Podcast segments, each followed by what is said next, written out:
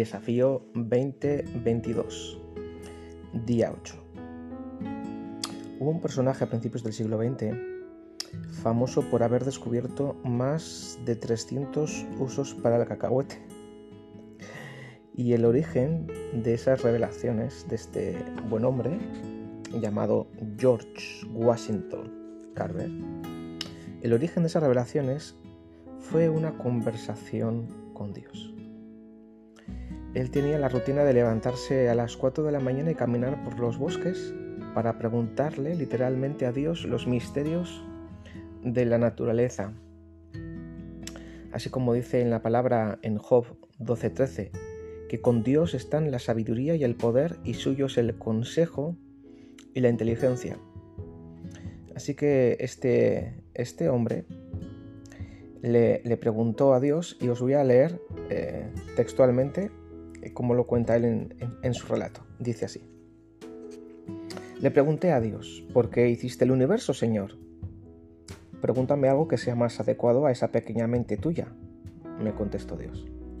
¿Por qué hiciste la tierra, Señor? le pregunté. Tu pequeña mente todavía quiere saber demasiado. Pregúntame algo que esté más en proporción con esa pequeña mente tuya, me respondió Dios. ¿Por qué hiciste al hombre, Señor? le pregunté. Todavía es demasiado, demasiado. Pregúntame otra vez, me contestó Dios.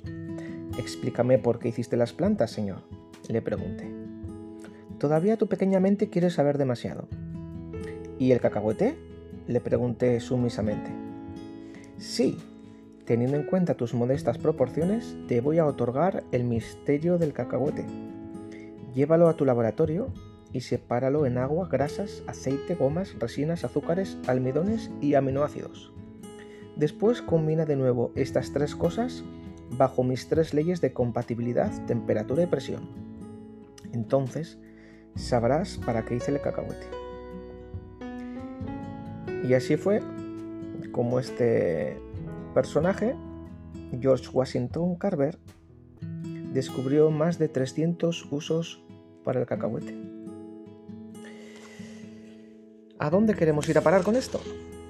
Que una idea que viene de Dios vale más que mil buenas ideas. Quizá tú estás necesitando ahora de una idea que te salve el pellejo en tu economía o en tu familia. O necesitas algo creativo, algo diferente para resolver algún conflicto. Sea lo que necesites, si necesitas una buena idea, pregúntale a Dios. Las mejores ideas son las que vienen de Dios. Dios te bendiga. Thank you.